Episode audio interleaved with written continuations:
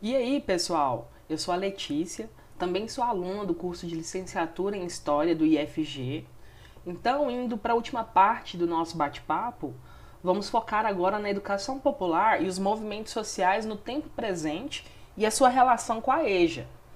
Existem diversas experiências em curso, tanto formais quanto não formais, que resgatam e ressignificam a concepção da educação popular. Vamos dar alguns exemplos para escurecer melhor a nossa reflexão.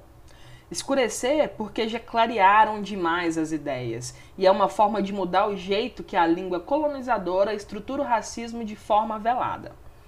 O primeiro exemplo é a pedagogia da terra, que, segundo a autora Cristiane Artes, a ecopedagogia, também conhecida como pedagogia da terra, é uma concepção de educação onde os valores humanos fundamentais, como amizade, respeito, surgem num contexto de uma educação voltada para a humanidade, para uma sociedade sustentável, onde os seres humanos possam interagir com a natureza e não dominá-la.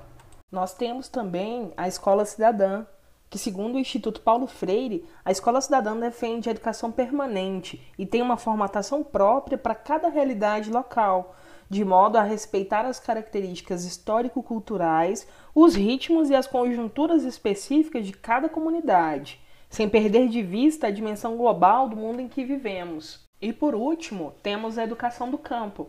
Caldarte e Molina identificam esse movimento denominado de educação do campo como uma das correntes da educação popular, no atual momento histórico voltado para sujeitos específicos.